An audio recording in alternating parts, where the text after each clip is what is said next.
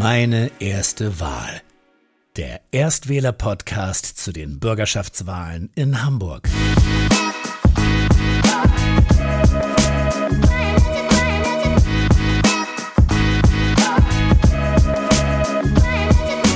Für das nächste Gespräch wurde ich von der FDP Downtown zum WeWork Office eingeladen.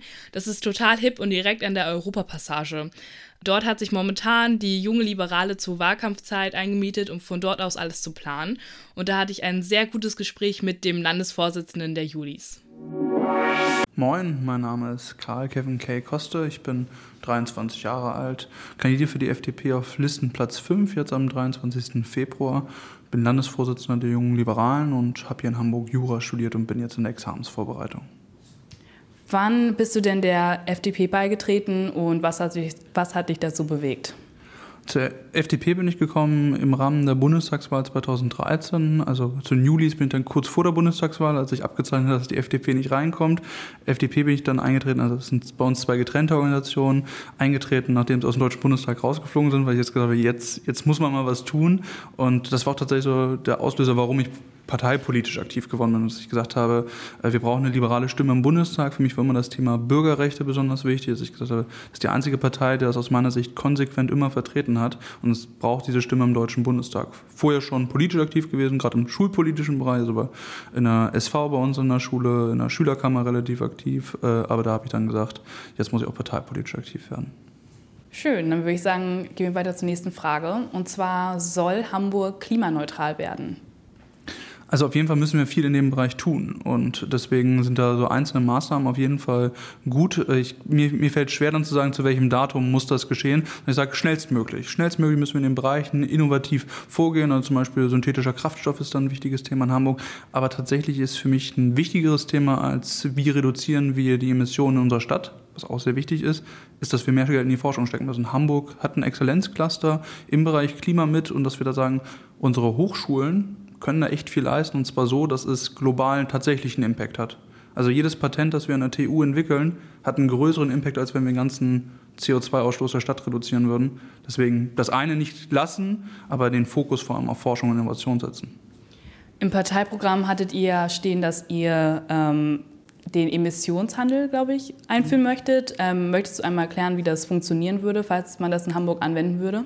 Ja, also das ist ein Thema, das wir schlecht auf Hamburg-Ebene alleine machen können, sondern es muss europäisch gedacht werden. Das haben wir in vielen Bereichen auch, haben wir schon einen Zertifikathandel oder Emissionshandel. Das funktioniert halt so, dass man sagt, so viele Zertifikate werden vergeben, also so viele Tonnen CO2 können emittiert werden und ähm, dafür muss man halt ein Zertifikat kaufen. Und wenn man kein Zertifikat hat, darf man nicht in die Luft pusten. Ist aus unserer Sicht halt effektiver als eine CO2-Steuer, weil das eine ist, eine Mengenregulierung, also nach den verkauften Zertifikaten, wenn es keine Zertifikate mehr gibt, kann auch kein CO2 mehr ausgestoßen werden, beziehungsweise darf das nicht mehr legal passieren, als eine Preissteuerung wie eine CO2-Steuer. Und aus unserer Sicht dementsprechend auch deutlich besser geeignet, weil das Ziel ist ja, nicht möglichst viel Steuergeld damit einzunehmen, sondern möglichst wenig CO2 zu emittieren.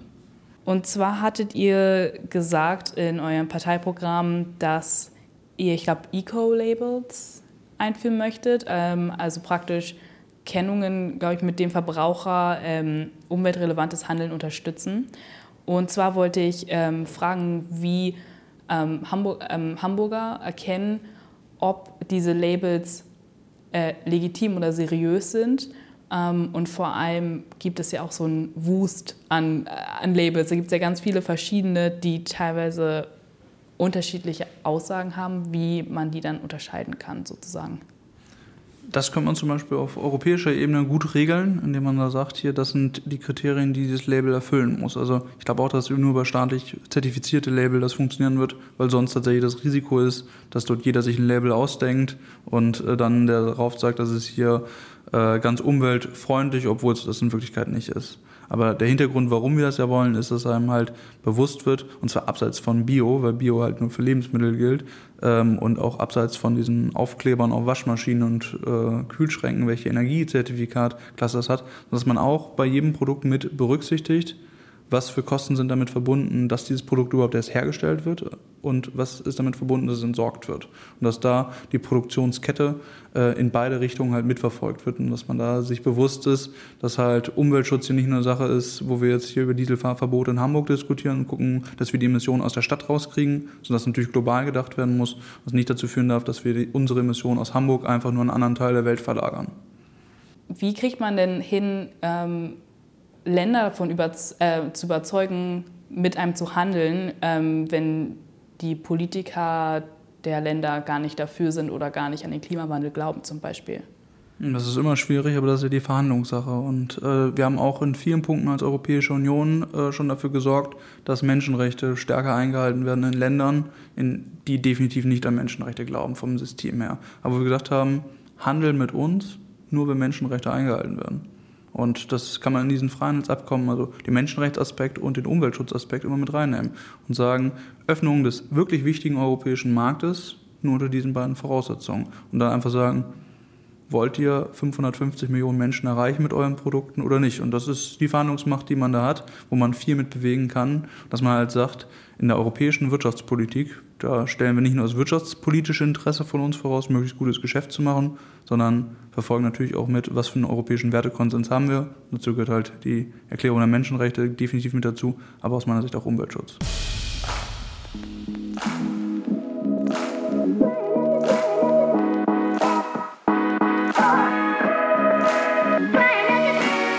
Dann habe ich noch eine andere Frage, die auch ähm, in eurem Wahlprogramm stand. Und zwar wolltet ihr Umwelt-AGs an Schulen fördern. Und äh, meine Frage ist einfach, wie möchtet ihr das konkret denn umsetzen? Also bei den AGs an Schulen, das betrifft nicht nur Umwelt, sondern generell Engagement von Schülerinnen und Schülern. Ich finde es gut, wenn Schüler sich für irgendein Projekt begeistern können und da sagen, sie wollen sich ehrenamtlich dafür engagieren. Und da gibt es mehrere Möglichkeiten. Zum einen erstmal, dass die Struktur der Schule zur Verfügung gestellt wird. Dass nach Schulschluss man zum Beispiel in Räume ohne Probleme reinkommt. Die wollen wir zum Beispiel für Schüler oder auch für Bürger, die sagen, sie wollen sich engagieren, öffnen und sagen, Klassenräume, nach 16 Uhr sitzt da sowieso keiner mehr drin, könnt ihr reingehen. Das wäre ja schon mal eine unglaubliche Förderung vom Engagement, weil das Raumproblem ist schon mal, meist gerade in der Gründungsphase einer Initiative, schon eins der größeren. Das zweite ist, wenn Schüler sich zusätzlich engagieren und Projekte aufbauen, auch egal in welchem Bereich, dann kann man das ja im Abiturzeugnis zum Beispiel abbilden. Es gibt ja die besondere Lernleistung, die ist in Hamburg noch sehr uneinheitlich geregelt. An einigen Schulen kriegt man eine besondere Lernleistung, wenn man irgendwie ein Weihnachtskonzert mit aufgeführt hat. An anderen muss man eine sehr umfangreiche Facharbeit schreiben. Aber dass wir da sagen, das bezieht sich natürlich nicht nur auf den Unterrichtsteil, sondern es kann, ist ja auch besonders, auch außercurriculäres, außerunterrichtliches Engagement abdecken, das natürlich über irgendeine Form wissenschaftsprobedeutisch begleitet werden muss, aber wo man sagt, das begrenzt sich ja nicht nur auf das, was man von 8 bis 16 Uhr macht, sondern kann auch auf die Zeit darauf ausgedehnt werden. Und ähm, ihr möchtet kein 365-Euro-Ticket zum Beispiel einführen, also jetzt äh, bezogen auf den HVV, was ja auch, also der Verkehr wird ja sehr häufig ähm, angesprochen im CO2, äh, bei den CO2-Emissionen. Ähm, warum möchtet ihr denn keine ähm, Senkung jetzt zum Beispiel der HVV-Preise? Wir wollen eine Senkung der HVV-Preise für diejenigen, für die es tatsächlich wichtig ist, weil sie das nicht leisten können. Wir glauben, dass es nicht gut ist, für alle das zu senken, weil der HVV in Hamburg immer noch nicht so attraktiv ist, dass bestimmte Leute ihn nutzen. Also, wenn wir jetzt ein 365-Euro-Ticket hätten, würde zum Beispiel ein Großkanzleranwalt nicht sagen, er verzichtet deswegen auf sein Auto und steigt nicht in die S-Bahn. Ich komme aus Harburg, da sehe ich dann regelmäßig, wie die S331 völlig überfüllt ist. Der wird nicht deswegen darauf verzichten. Deswegen sagen wir, wir müssen auch den ÖPNV attraktiver machen, indem wir die Qualität davon steigern. Und da aber also zum Beispiel mehr Busse, mehr Bahnen, höhere Taktung zum Beispiel, dass man auch nachts nach Hause kommt. Also wir haben in Hamburg ja immer noch keinen durchgehenden U- S-Bahn-Verkehr, sondern nachts muss man dann eineinhalb Stunden mit dem äh, Nachtbus nach Bergedorf fahren. Und das ist halt das, warum viele Leute dann sagen, fahren Sie lieber mit dem Auto in die Stadt. Gerade nicht nur diejenigen, die feiern wollen, sondern zum Beispiel auch diejenigen, die im Bäckerhandwerk eine Ausbildung machen und die dann sagen, um 3 Uhr muss ich halt los, damit ich um 4 Uhr zum Schichtbeginn da bin. Da stehe ich nicht um 2.30 Uhr auf, damit ich mit der Bahn fahren kann. Für wen wir es günstiger machen wollen, sind zum Beispiel Schülerinnen und Auszubildende, äh, weil dort ist einfach, wir wollen ein Bildungsticket haben. Also es ist nicht nachvollziehbar, warum Studierende, also ich zum Beispiel jetzt für mein Semesterticket zahle ich im Schnitt pro Monat irgendwie 25 Euro für den Gesamtbereich. Da verstehe ich nicht, warum ich weniger zahle als eine Schülerin oder ein Schüler. Und deswegen ist unsere Forderung dort für den Bildungsbereich ein einheitliches Ticket. Für den Sozialbereich haben wir es ja auch schon. Und äh, also in den Bildungsbereich zählen wir nicht nur Schülerinnen und Schüler, Auszubildende, sondern auch genauso FSJler, FÖJler und so weiter. Denn die sind tatsächlich eine Gruppe, wo man sagen kann, da, da geht es auch nicht um Umweltfragen, da geht es um Mobilitätsfragen. Da geht es darum, kommt man nachts irgendwie weg oder von seinem äh, Zuhause zum Sportverein. Da wollen wir für Schülerinnen und Auszubildende Mobilität garantieren, deswegen dort dieses Bildungsticket. Jetzt hast du jetzt schon angesprochen, dass Schüler jetzt zum Beispiel mehr bezahlen, aber viele Schüler äh, fahren jetzt zum Beispiel mit dem Fahrrad zur Schule, also vor allem in der äh, eher innenstädtischen ähm, Gegend. Und viele Fahrradwege sind ja in eher schlechtem Zustand. Ähm, sollen denn die Fahrradwege ausgebessert werden? Ja, also die Fahrradwege, die wir haben, müssen erstmal in vernünftigen Zustand erhalten werden. Aber das mit dem, dass Schüler nur zu ihrer Schule fahren, das ist ja gerade auch so ein Bildungsgerechtigkeitsthema. Ich find, bin in der Oberstufe sehr, sehr froh, dass man nicht nur an seine Schule gebunden ist, sondern theoretisch jede Schule in Hamburg besuchen kann. Also nicht nur auf Harburg, Alsterdorf oder ähm, Altona beschränkt bist, sondern wenn du einen coolen Kurs an einer Schule findest, den auch da belegen kannst. Das ist natürlich schon eine Hemmschwelle, wenn du sagst, wenn ich jetzt äh, durch die Stadt fahren muss, dann müsste ich mir jetzt eine Fahrkarte kaufen. Und deswegen ist da tatsächlich auch noch eine Schwelle. Natürlich, viele fahren mit dem Fahrrad weiter ins Schule, aber da möchte, möchte ich gerne Hürden abbauen, damit man halt auch diese Oberstufe in der Stadt auch tatsächlich so umsetzen kann. Aber natürlich, Fahrradwege ist immer noch ein Sicherheitsaspekt vor allem. Äh, nicht nur in Umwelt natürlich, sondern es geht vor allem darum, dass, also deswegen setzen wir uns auch für Protected Bike Lanes ein, aber als Spur, die halt getrennt von der Straße ist, weil wir es zu, für zu gefährlich halten, wenn es auf der Straße stattfindet. Okay, um mal in die Schule zu kommen. Ähm, was hält die FDP davon, dass zum Beispiel ein Fach wie Lebensvorbereitung eingeführt wird, also dass es lebensnähere Inhalte gibt, wenn man, also dass man zum Beispiel was über Steuern lernt, wie man das macht zum Beispiel. Ja, also das ist aus unserer Sicht sehr, sehr dringend notwendig. Ähm, also tatsächlich in vielen Bereichen die Schülerinnen und Schüler nicht auf das Leben danach vorbereitet. Aus unserer Sicht konnte man sehr gut ansiedeln in einem Fach Wirtschaft oder indem man dem PGW, das PGW-Fach noch ein bisschen stärker um Unterhalts, äh, Unterrichtsinhalte ergänzt. Also dass da dann tatsächlich Wirtschaftskompetenz stattfindet. Also auch nicht nur die Frage, wie mache ich eine Steuererklärung, sondern auch zum Beispiel rechtliche Themen mit reingehen. Welche Rechte habe ich als Arbeitnehmer, als Arbeitnehmerin? Wie gründe ich zum Beispiel in Deutschland? Das sind so Sachen, die lernt man nicht in der Schule, in der Universität auch seltenst. Und vor allem wollen wir auch für Leute die Möglichkeit geben, die nicht auf die Uni gehen, dass sie in einer Berufsschule das lernen. Deswegen das Thema Wirtschaft und Wirtschaftsrecht sollten noch viel, viel stärker in den Schulen stattfinden. Sollen Hamburgs Schulen auch digitalisiert werden? Ja, also das ist aus unserer Sicht keine Frage. Also Digitalisierung natürlich mehr, mehrteilig. Zum einen natürlich, erstmal muss überhaupt in den Schulen Internet da sein. Das ist auch noch eine Sache, die nicht an allen Schulen da ist. Also das ist so eine Sache wie zum Beispiel, dass es Computerräume gibt ist eigentlich ein überholtes Konzept. Also unser Ziel ist, dass wir 2025 keine Computerräume mehr haben, weil in jedem Unterricht irgendwie was mit äh, Technik stattfinden kann. Dafür muss halt erstmal die Infrastruktur sichergestellt werden. Sprich, Internetanschluss, also leistungsfähiger Internetanschluss in jedem Klassenzimmer, Smartboard-Ausstattung und dann einen Schüler, Schüler auszustatten mit einem Tablet oder einem Rechner. Das zweite ist dann, ähm, damit es auch tatsächlich ein Vorteil ist, also Digitalisierung ist ja kein eigener Wert, sondern es bietet ja gerade die Chance, dass auf die einzelne Geschwindigkeit jedes Schülers im Unterricht eingegangen werden kann. Es wird zum Beispiel da dann in Software investieren, gibt ja jetzt mittlerweile schon die ersten Pilotprojekte, hauptsächlich noch an Universitäten, jetzt aber auch ein paar, die an Schulen stattfinden, äh, dass dann tatsächlich geguckt werden kann, der hat die und die Matheaufgabe so und so gelöst, deswegen wird dem jetzt die nächste Aufgabe vorgeschlagen, die auf ihn passt, genau angerichtet ist. Das ist ja der Vorteil gegenüber einem Lehrer. Ein Lehrer kann eine Klasse nur in einer Unterrichtsgeschwindigkeit unterrichten. So könnte man tatsächlich in der Klasse 25 Unterrichtsgeschwindigkeiten erreichen. Soll sich auch was im Thema Chancengleichheit verändern? Also ähm, soll die Chancengleichheit verbessert werden in Hamburger Schulen? Also ja, das ist zum Beispiel ein Bereich, der über Digitalisierung ja zum Beispiel stattfinden kann, dass erstmal Defizite relativ schnell äh, aufgezeigt werden können, weil der Algorithmus sagt, hier, die Aufgabe, also gerade in Naturwissenschaften geht es relativ gut, weil dort gibt es halt ein relativ leicht festgestelltes richtig und falsch, aber auch zum Beispiel im Deutschunterricht, in dem da festgestellt wird, die Rechtschreibung, Grammatik ist hier noch nicht gut. Denn gerade über Rechtschreibung und Grammatik ist dann im weiteren Berufsleben oft eine Chancenungerechtigkeit, die dadurch entsteht. Weil wenn man nicht eine richtige Bewerbung schreiben kann, kein vernünftiges Anschreiben hinkriegt, dann wird man zum Bewerbungsgespräch schon gar nicht eingeladen. Und das sind so Sachen, wo Digitalisierung in der Schule unglaublich helfen kann, wenn dann schon direkt gezeigt wird, hier, das sind die Fehler da drin und so kann ein Ablauf sein. Und das schafft ein Lehrer leider nicht, sich die Zeit zu nehmen, jedem einzelnen Schüler zu sagen, so musst du strukturieren, sondern dann sagt er hier, Sprache war bei dir diesmal nur eine 4 und äh, geht darauf gar nicht näher ein, sondern zieht einfach nur eine Note ab. Sollen auch junge Zuwanderer zum Beispiel an Schulen besser integriert werden?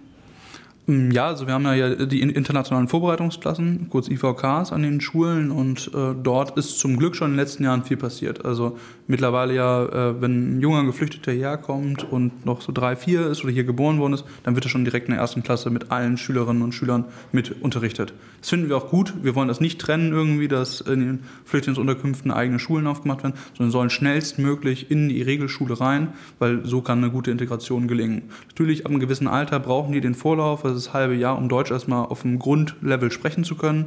Und das ist aus unserer Sicht auch der richtige Weg. Aber schnellstmöglich in den normalen Unterricht mit allen Schülern rein, weil so eine äh, gute Integrationsleistung möglich wird. Ich glaube, ihr hattet es auch in eurem Parteiprogramm stehen, dass ihr Jugendliche besser in die Politik einbinden möchtet. Ähm, wie sollen die denn auch an die Politik herangeführt werden? Mhm, also ich glaube nicht, dass Jugendliche so oder an, rangeführt werden müssen, sondern ich glaube, dass wir eine sehr politische Jugend haben. Also es wurde ja lange Zeit immer gesagt, wir haben eine nicht politische Jugend, denen ist Politik völlig egal. Ich glaube, dieses Jahr, hat, letztes Jahr 2019, hat man ja relativ gut gesehen, wir haben eine sehr politische Jugend, sowohl bei Friday for Future als auch bei Save Your Internet, als es um Artikel 13 ging, sind viele Jugendliche auf die Straße gegangen. Was noch geleistet werden muss, und da sind auch die Parteien in die Pflicht als Jugendlichen, attraktive Formate anzubieten, mit denen Jugendliche sich dann auch engagieren können. Bei den jungen Liberalen haben wir zum Beispiel verschiedene Debattenformate eingeführt, haben gesagt, wir wollen möglichst niedrigschwellig das machen, dass man sich engagieren kann. Also man muss nicht erst zehn Jahre Plakate bei uns aufgestellt haben, bevor man einen Antrag schreiben kann, sondern sobald man eintritt bei den jungen Liberalen, darf man einen Antrag stellen, darf man äh, mitstimmen, darf man reden auf der Landesmitgliederversammlung. Und das haben wir auch in der FDP durchgesetzt. Also dass dort kein Delegiertensystem mehr ist, sondern dass man seine Idee direkt mit einbringen kann. Und zu unserem Wahlprogramm konnte jedes FDP-Mitglied entscheiden, was damit drinstehen soll. Soll auch im Generellen mehr gegen Rassismus und Antisemitismus in Hamburg getan werden? Ja, also auch hier nicht wieder in Hamburg, sondern vor allem auch in Deutschland. Also das letzte Jahr hat ja gezeigt, dass immer noch ein Riesenproblem in Deutschland ist. Also nicht nur mit Rassismus und ähm, Gewalt gegen Juden, sondern auch klar offen rechte Gewalt. Also mit Walter Lübcke, der zu Hause erschossen worden ist, da hat es mich gewundert, dass da nicht ein größerer Aufschrei, gerade auch durch die konservativen Parteien gegangen ist. Und da muss natürlich der Staat aktiv werden und natürlich gegen Rechte dort massiv gegen vorgehen. Also auch das, was in Halle passiert ist, das kann ein Rechtsstaat nicht hinnehmen und da muss mit aller Stärke gegen vorgegangen werden. Das, also einmal natürlich rechte Straftaten verhindern, rechte Straftaten aufklären. Was aber auch passieren muss, ist Rechte aus ihren Netzwerken wieder rauslösen. Da haben wir zum Beispiel Programme wie Exit, den leiden ja jetzt äh, die Finanzierung kurzfristig echt sehr wackelig war, wo wir uns auch gefragt haben, warum, also das ist ein relativ günstiges Programm, warum kriegt man das nicht hin, dass das dauerhaft finanziert wird? Und äh, da muss auch deutlich mehr getan werden, damit wir nicht nur rechte Straftaten aufklären, sondern vor allem verhindern, dass solche rechten Netzwerke entstehen. Und da muss natürlich auch weiter aufgeklärt werden, was ist mit der NSU 2.0, warum äh, kann solche Strukturen im Staat entstehen und ähm, wie kriegt man das wirksam verhindert.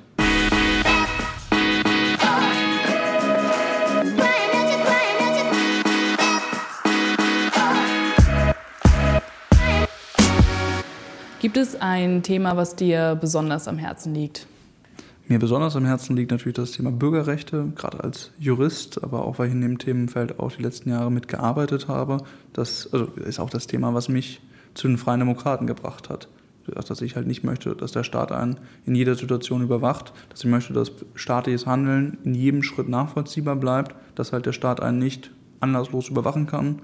Und dafür habe ich auch in der FDP die letzten Jahre gekämpft, habe auch Verfassungsbeschwerden damit begleitet von FDP-Seite aus. Das ist das Thema, für das ich ursprünglich zur FDP gekommen bin. Was auf Landesebene natürlich auch eine Bedeutung hat, weil wir hier über die Rechts äh, Gesetzgebung zum Polizeirecht machen, also unter welchen Voraussetzungen darf die Polizei Daten erheben, also gerade soll es eine Fußfessel geben, soll es auf Demos äh, Überwachungskameras geben, die die Demo-Teilnehmer überwachen und gleichzeitig dann eine Gesichtserkennung durchführen. Wo ich sage, ah, das finde ich sehr, sehr schwierig, weil ich möchte nicht, dass jemand äh, nicht zu einer Demo geht, weil er befürchtet, in irgendeiner Datenbank aufgelistet zu werden. Bei Demos auch zum Beispiel grundsätzlich die Frage, muss ich da mein Gesicht zeigen oder nicht? Wir haben es jetzt bei zwei Demos in Hamburg erlebt, dass es auch negative Folgen hat, gar nicht von Seiten der Polizei, sondern wir hatten eine Hongkong-Demo in Hamburg und wo auf der anderen Straßenseite dann Regimetreue waren, davon Fotos gemacht haben, wo zu befürchten ist, dass die Familien in äh, China Repressionen fürchten müssen, weil da ihre Familienangehörigen in Hamburg auf die Straße gegangen ist. Wo ich sage, da muss der Rechtsstaat schon Möglichkeiten geben, dass man diese Personen schützt.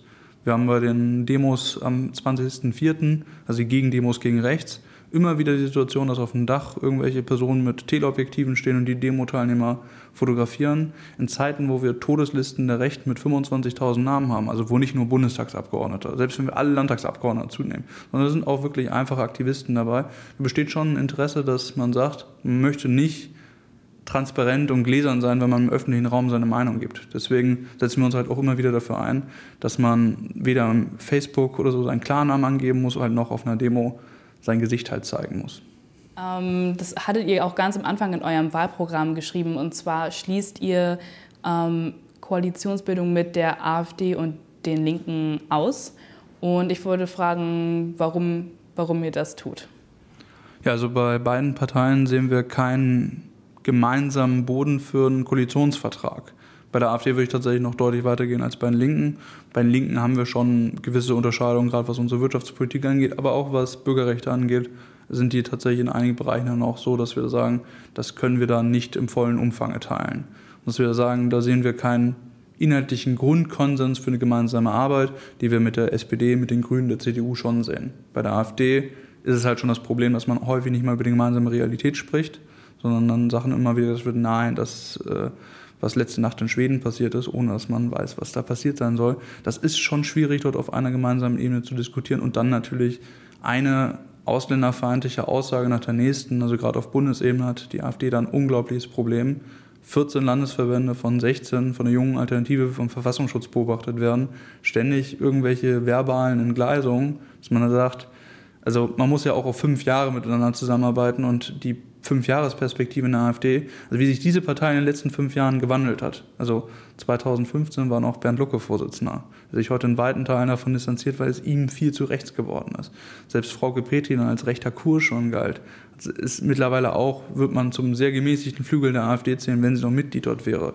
Und da kann ich nicht sagen, wo sich diese Partei in fünf Jahren hin, hinwickeln wird. Von ihrem Programm sehe ich da halt keine großen Gemeinsamkeiten, dass es einen Koalitionsvertrag mit der FDP geben könnte. Und da gehen wir sogar noch weiter, dass wir sagen, das machen wir bei der Linken nicht, dass wir sagen, äh, als Hamburger Julis sagen wir auch, es gibt noch nicht mal einen Grund, ja, Grundkonsens für eine generelle Zusammenarbeit. Also in anderen Parteien sind wir auch im sonstigen Austausch, sprechen uns einfach mal ab, was denn auch wenn man mit der Linken im Bereich Wirtschaftspolitik keine Gemeinsamkeiten hat, im Bereich von ähm, Identitätspolitik im Bereich von äh, ähm, Gerechtigkeit, gerade was sexuelle Identität angeht, hat man schon noch gewisse Übereinstimmung. Da kann man mit ihnen zusammenarbeiten. Aber als bei der AfD an diesem grunddemokratischen Konsens aus unserer Sicht das schon es sehr, sehr schwierig ist, haben wir gesagt, überhaupt keine Zusammenarbeit, keine Austausch- und Vernetzungsgespräche, keine Fraktionsbildung auf kommunaler Ebene, sondern da sagen wir halt, das wollen wir nicht.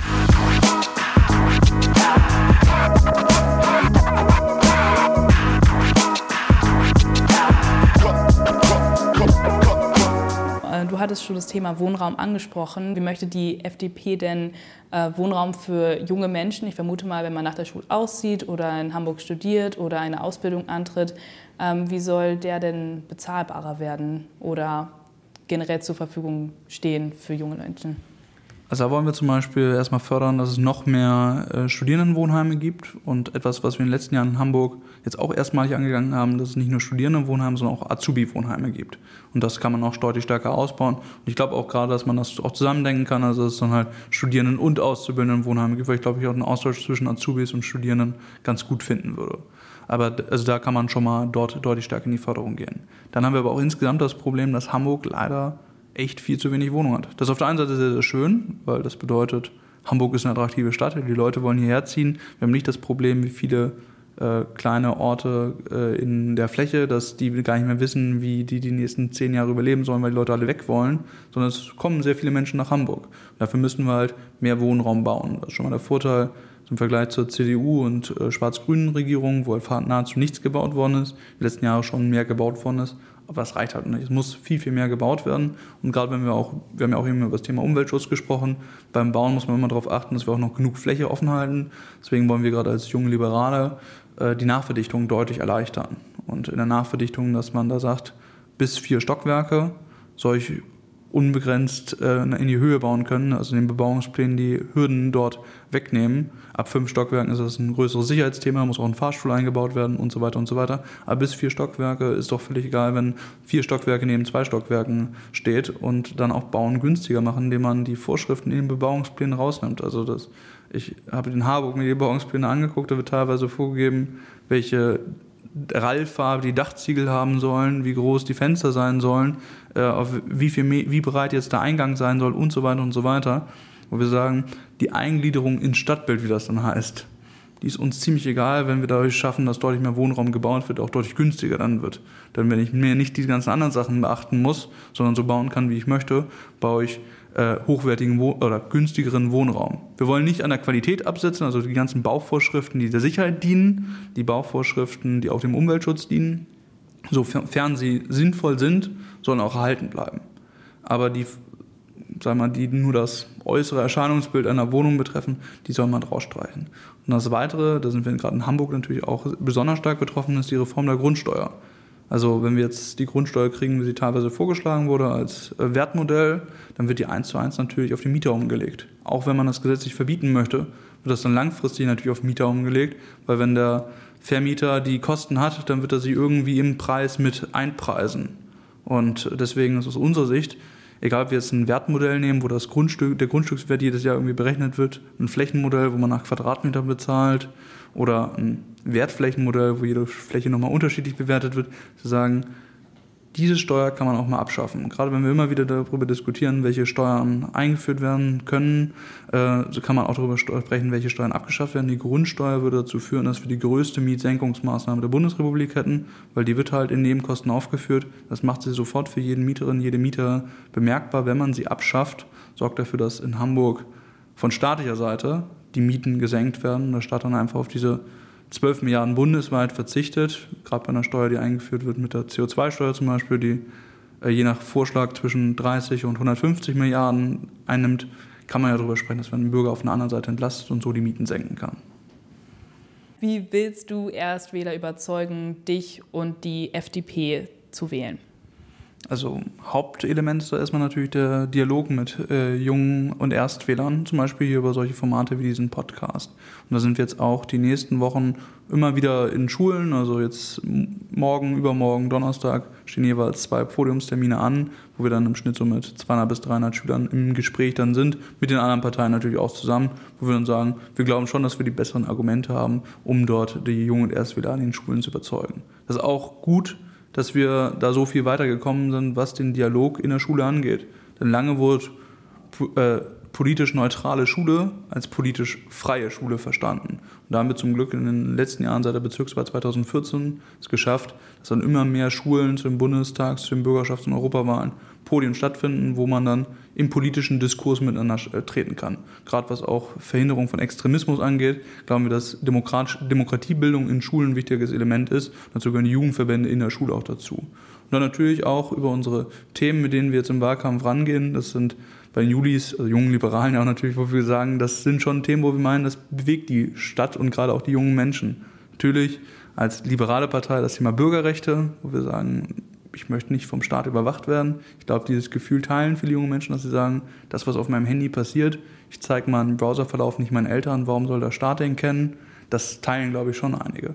Und dann natürlich auch in Bereichen wie Mobilität, nachts nach Hause kommen, wichtiges Thema. Äh, Wohnen, eine eigene Wohnung zu finden, in Hamburg bezahlbar ist, unglaublich schwierig. Das Thema Bildung, also wir haben ja eben über Bildungsgerechtigkeit gesprochen, dass wir schaffen, dass es nicht darauf ankommt, aus welchem Haus du kommst, also wer deine Eltern sind, sondern was für Fähigkeiten und Fertigkeiten du mitbringst.